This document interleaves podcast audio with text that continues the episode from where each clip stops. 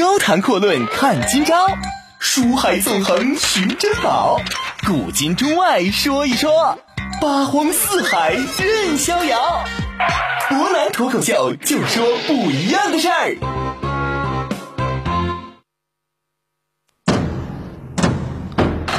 听众朋友，大家晚上好，欢迎您收听今天的博南脱口秀。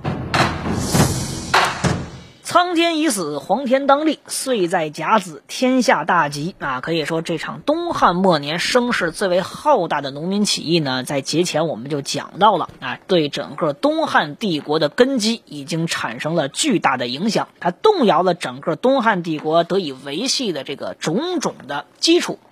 因此呢，我们说东汉帝国从上到下以汉灵帝为首的这些官僚集团决定啊，要倾尽整个帝国的全部力量。扑灭这股反抗的势力，于是呢，就有了之前我们所说的那御前最高军事指挥会议啊，以皇甫嵩、朱俊这些人为首的中郎将决定领军出征。光和七年，公元的一百四十八年四月，左中郎将皇甫嵩、右中郎将朱俊率领中央军精锐四万余人来到颍川，要围剿黄巾军。这两位呢，在当时可以说是整个东汉帝国数得上的宿将啊，实力很强。虽然说在《三国演义》里边表现的比较少，但是在正史上，这二位军事实力可相当的不一般。这四万余人的中央精锐军呢，也是东拼西凑、砸锅卖铁，好不容易整出来的一批精锐军队。无论是训练还是武器铠甲，可以说呢，都是相当的精锐。但是这哥俩呢，到了颍川这地方一看，立马就傻眼了。颍川这一带呀，已经彻底成为黄色的海洋啊！黄旗招展，人山人海，遍地都是投过皇军的太平道的教徒。二位呢，加在一起可以说总共打了有快三十年的仗了。那身经百战的宿将绝对不是吹出来的，而且还带着精锐的羽林军。原来这二位呢，可以说压根就没太把这个黄巾军放在眼里边。但是，等到他们亲眼看到多达几十万人的武装大游行的壮观场面，虽然说没当场吓尿裤子，但好歹这哥俩心里边肯定是有点发毛了。朱俊呢，琢磨琢磨啊，有句老话说得好，关键时刻是骡子是马，你得拉出来溜一溜啊，那还得在战场之上见个真章啊。朱俊这哥们儿就决定先带领手下的一万多人跟黄巾见一仗，没想到呢，这一仗果然就被人海战术彻底给扑灭了。我们一想想也是啊，这四万余人的精锐部队，总共加在一起就这么点人啊，你算上辎重不到五万人，他自己带着一万多人出征。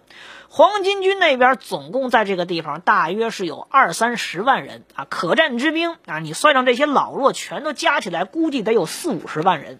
就算一次拉出十万人啊，你一个人能够以一挡十，也是很难的一件事。更何况以一挡十，在历史的真实当中，这基本上是不太可能的事。所以说这一仗打输了，也是理固依然，很正常的。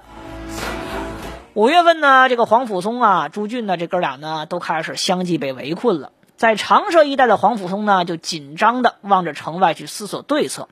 城外的黄巾军呢，毫无疑问那是人山人海，人数众多，估计最起码少说也是他的十五六倍。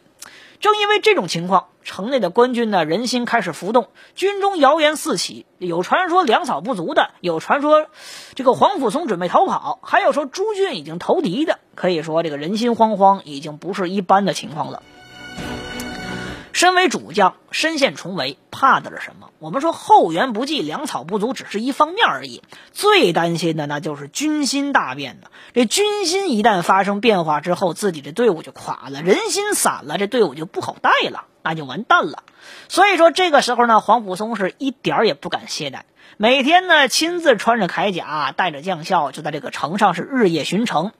每次呢出来之后，还专门得到军营里边看一看，时不时就给手下这些士兵们打打气儿啊。在黄甫嵩的鼓励或者说忽悠之下，城里的人心呢勉勉强强算是渐渐的稳定住了。但可惜这个形势依然呢是不太乐观。黄武松没事就喜欢站在城墙上往远处看一看。毕竟不管怎么说，虽然都知道一句老话叫“啊兄弟齐心，其利断金”啊，这城里边呢有足足三万多人，大家齐心合力，这城不好打破。但是你一看呢，远处就是无边无涯的黄巾军和他们的宿营地。这些人呢，白天在城外耀武扬威，晚上也不消停，人喊马嘶，足足二三十万人的营地啊，热闹的堪比几十个大型菜市场。可以说，给敌军造成的心理压力，那绝对不是一般的大。放到现代的很多人，可能当场就直接崩溃了。要不说黄甫松人家不愧是汉朝的宿将的，他很快也就发现了敌人犯的一个兵法上容易出现的致命错误。咱说古代呀，你得结营，对不对？你得把这些人扎住了。怎么结？其实按道理来说呢，以铁或者木材这是比较好的。但是这人多呢，就容易出现一个问题：铁是不可能的，没地方找那么多铁。就算砍树啊为寨，也是一件非常困难的事儿。偏偏呢，就有一样事物弄起来是非常简单的，依草而结营。草这种东西呢，你把它捆大了、捆结实了，可以挡风，而且最关键的是带起来很轻便。黄巾军呢，于是就选了这么个捷径，很简单，依草而结。黄甫松深信，啊，只要抓住敌人的这个弱点，或许呢，他就能够转败为胜，扭转战局。尽管说对面呢人多势众，但说到底，这些哥们呢是一群缺乏组织训练的乌合之众。如果想要打败他们，就得迅速有效的打击其弱点，让其内心混乱。时间一长，这群人也扛不住。毕竟我们说大炮一响，黄金万两，这几十万人日费千金，打起来可以说也是越来越难的。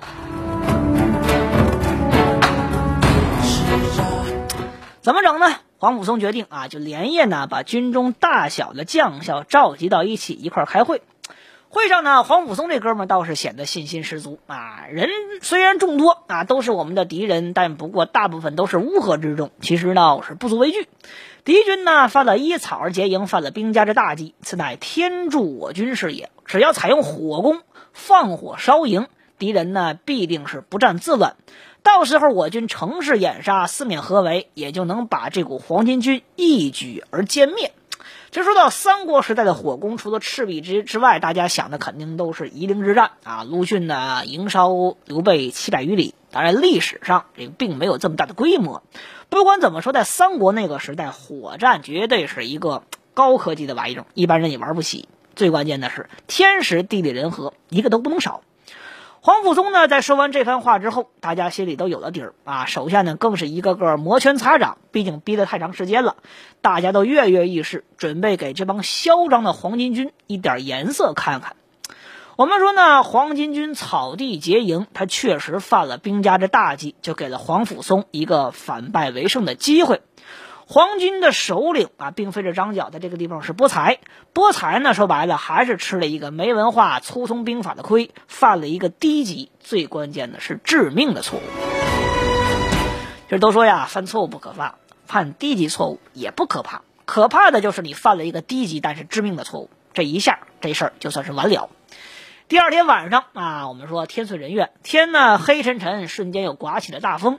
黄甫松很担心呐，这样又黑又大风，会不会到最后导致下雨？于是呢，他就决定让守城士兵赶紧每人就带着一捆干草上城，又派出一队精壮的士兵悄悄潜出城外，就专门在这个上风口黄巾军营地外边放起大火，同时呢拼命呐喊，摇鼓助威，造声势。城上的这些士兵呢，黄甫松命令他们啊，在城上面点起火堆，跟城外的火堆要遥相而呼应。要说风大火急啊，再加上这种稻草啊、草棍啊、秸秆啊，它本来就是一种易燃的物，沾火就着。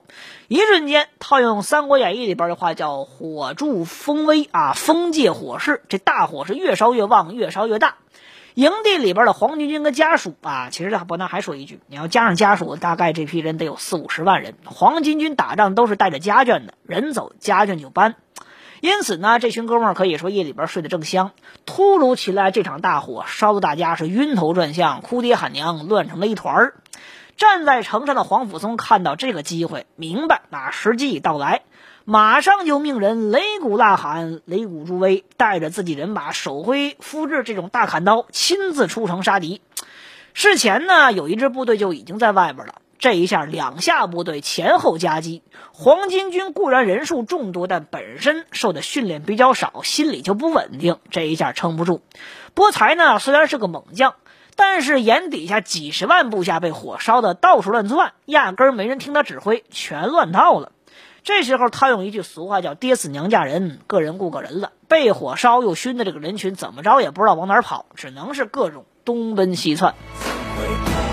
波才呢，率着自己手下的一支精锐亲兵啊，拼命杀出重围。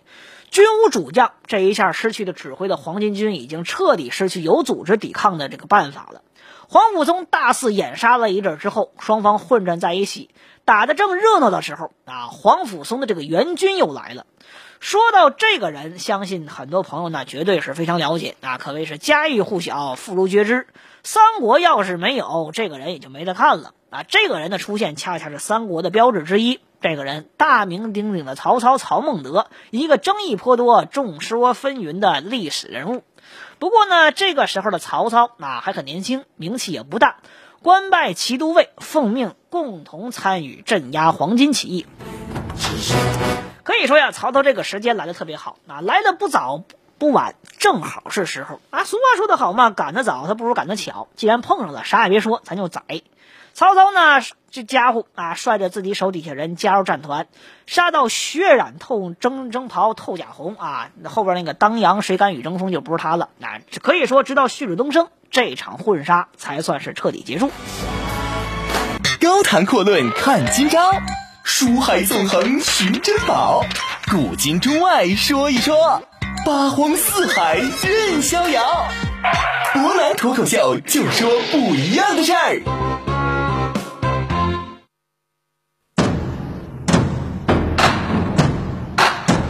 各位欢迎回来。那我们说呢，黄巾军实际上这一次呢，遭遭遇到了一场巨大的惨败。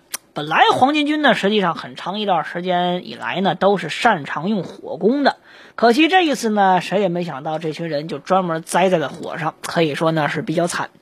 阳光照耀之下的战场尸横遍野，血流成河，到处呢都是烧断的旗帜、遗弃的刀枪、残破的尸体，惨不忍睹啊！一场昏天黑地的大战之后，官军大获全胜。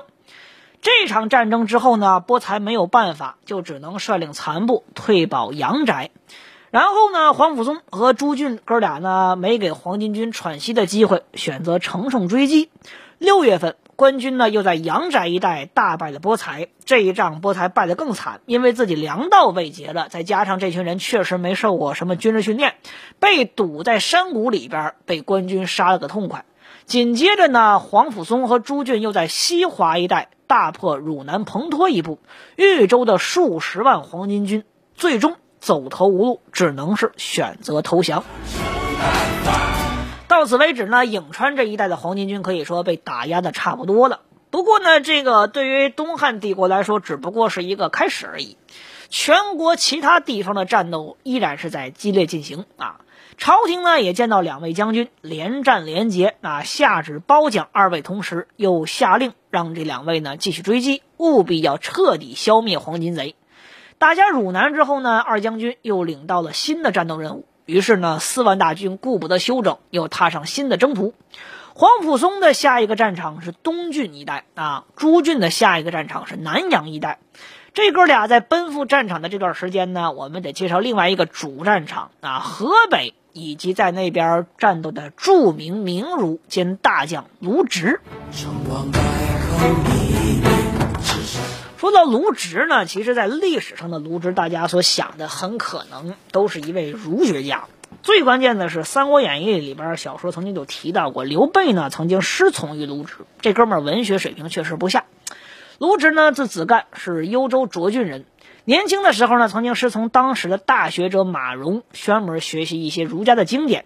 另外一位大儒郑玄，干脆就是这哥们儿同职啊。我们说，朝廷之所以选中这位大儒呢，实际上跟卢植在此之前的经历有关系。卢植曾经先任先后出任过九江、庐江太守，在任期间呢，因为平定当地的蛮夷叛乱而受到朝廷的褒奖。黄巾军起来之后呢，朝廷到处征召有过军功，特别是有带兵平叛经历的人物啊。我们说卢植，因为当时是名人，广受瞩目，于是呢，当年的光辉事迹这个时候又被翻了出来。于是，就这样啊，这位名儒卢植脱去儒家服装，穿上铁甲啊，奉命出征。卢植呢是汉末三名将当中唯一的一个文职，但是其实他和我们说明朝末年的很多人，比如说卢象升是非常相似的。儒生打仗打起来，可不见得就比武夫要差。当然呢，卢植这个任务甚至堪称是最艰巨的。他的对手甚至比黄甫松和朱据两个职业武将更难，因为他的对手是众多黄巾军直接的首领张角，天公将军啊，黄巾军的正牌统帅。也就是说，卢植面对的才是黄巾军真正的主力。卢植呢，带的是中央军啊，北军武校。虽然说个个都是精锐，但人数其实不多。而即将与他对阵的张角和张宝兄弟俩，至少是二十万黄巾军。但是其实没过多久，卢植用捷报就让很多人明白，人多不可怕，取胜的关键不在于数量多少，而是质量。北军武校之前我们讲了，汉军最为精锐的部队，无论是装备配备啊，人员，包括一些战斗经验，这都不是一般的部队，甚至不是羽林军所能够比拟的。装备精良，训练有素啊！张角军中那些黄巾军虽然说是对手几十倍，但大部分还是以流民为主，农民构成。相对来说呢，武器千奇百怪，没有统一的编制。对付地方州郡兵或许还可以，但是遇上真正的我们说这些简单的职业士兵啊，可以说劣势很快呢就被发掘了出来。怎么整呢？我们说啊，张角的冀州军中啊，他是主力。卢植没来之前呢，张角这哥们带着黄巾军在河北平原之上横冲直撞，没人敢挡，攻城拔寨，很是威风。但张角的成功，其实大部分程度呢，不难得说一句，归功于地形啊。冀州呢，到处是一望无际的大平原，没险可守。张角在数量之上呢，又占有绝对优势，所以这一路打得特别顺当。不过有句老话说得好，得之易，失之易；得之难，也就失之难嘛。攻下来很容易，守住也难啊。卢植紧急率军北上，就在河北平原一带和张角的黄巾军主力狭路相逢。我们说，自从遇上卢植，张角的这个幸福时光算是彻底结束了。到底怎么结束的？之后又会是什么时光？黄巾起义又会怎么样去发展呢？明天我们再跟大家一起说一说。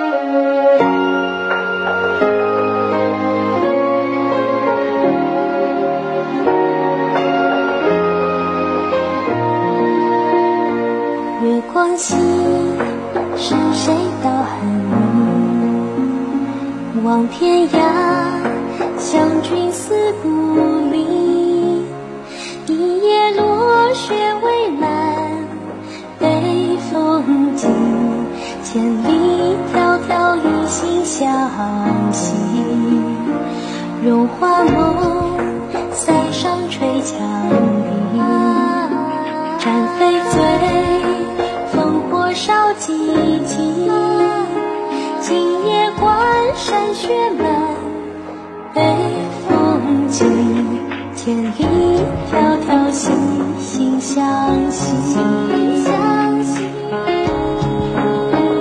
是今生相伴，我来时在心，为何你总不懂这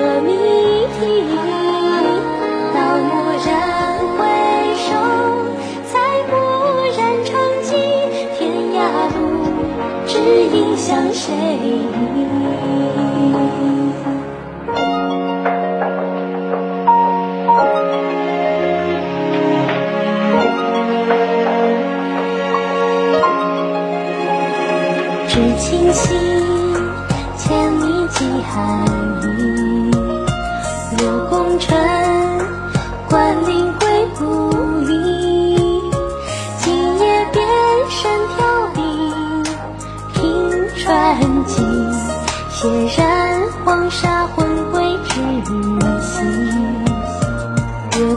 月